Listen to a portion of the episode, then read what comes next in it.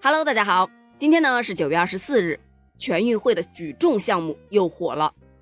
不得不说呀，在全运会上，举重项目内卷是相当的严重啊。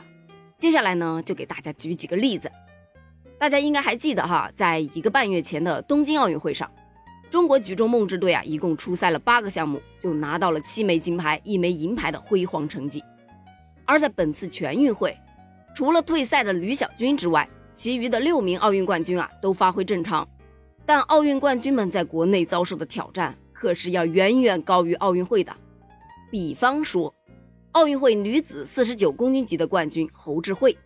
她在奥运会上夺冠的成绩是二百一十公斤，在全运会上啊，她的国家队队友蒋慧花就举起了二百一十三公斤，平了世界纪录。所以呢，他不得不举起二百一十四公斤，以超过世界纪录一公斤的成绩，才能拿到这枚金牌呀。有意思的是啊，奥运会该项目的银牌获得者，如果参加本届全运会，以他那个成绩啊，只能拿到第四名。就问你卷不卷？还有呢，奥运会上举重唯一丢失金牌的女子五十五公斤级项目，当时的金牌得主成绩是二百二十三公斤。而本届全运会，玉玲珑同学她举起了和迪亚斯相同的二百二十三公斤，却只拿到了亚军。苏婷婷举起了二百二十五公斤，夺得了该项目的全运会金牌。还有还有，女子八十七公斤级的比赛，奥运冠军汪周雨以超过奥运会三公斤的成绩，两百七十三公斤夺冠。奥运银牌获得者的成绩为二百六十三公斤，如果在全运会上，这个成绩仅仅只能拿个第五名啊！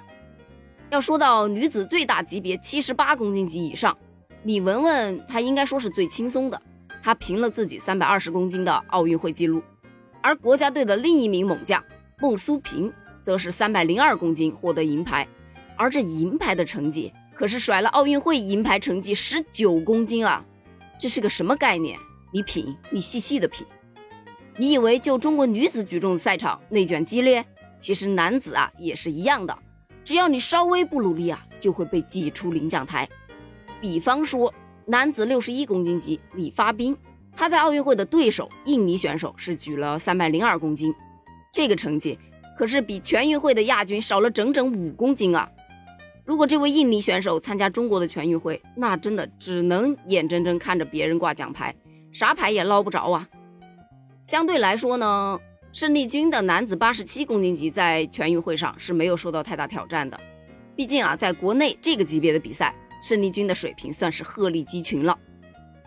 而男子七十三公斤级的奥运冠军石智勇，他是彻底的放飞自我了，直接又一次打破了他自己在东京奥运会上刚刚创造的三百六十四公斤的世界纪录啊。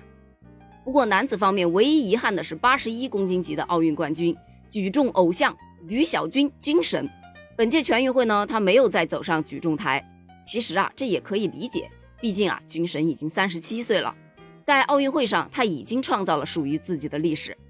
但有一说一啊，八十一公斤级的全运会冠军李大莹的成绩，在奥运会上是进不了前三名的。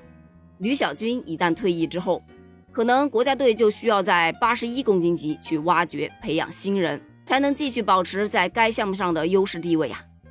听完了这么多，你有体会到奥运冠军们的那句“拿全运会金牌比拿奥运金牌难多了”的真实感受吗？关于这件事儿，你怎么看呢？欢迎给我评论留言哦，我们下期接着聊，拜拜。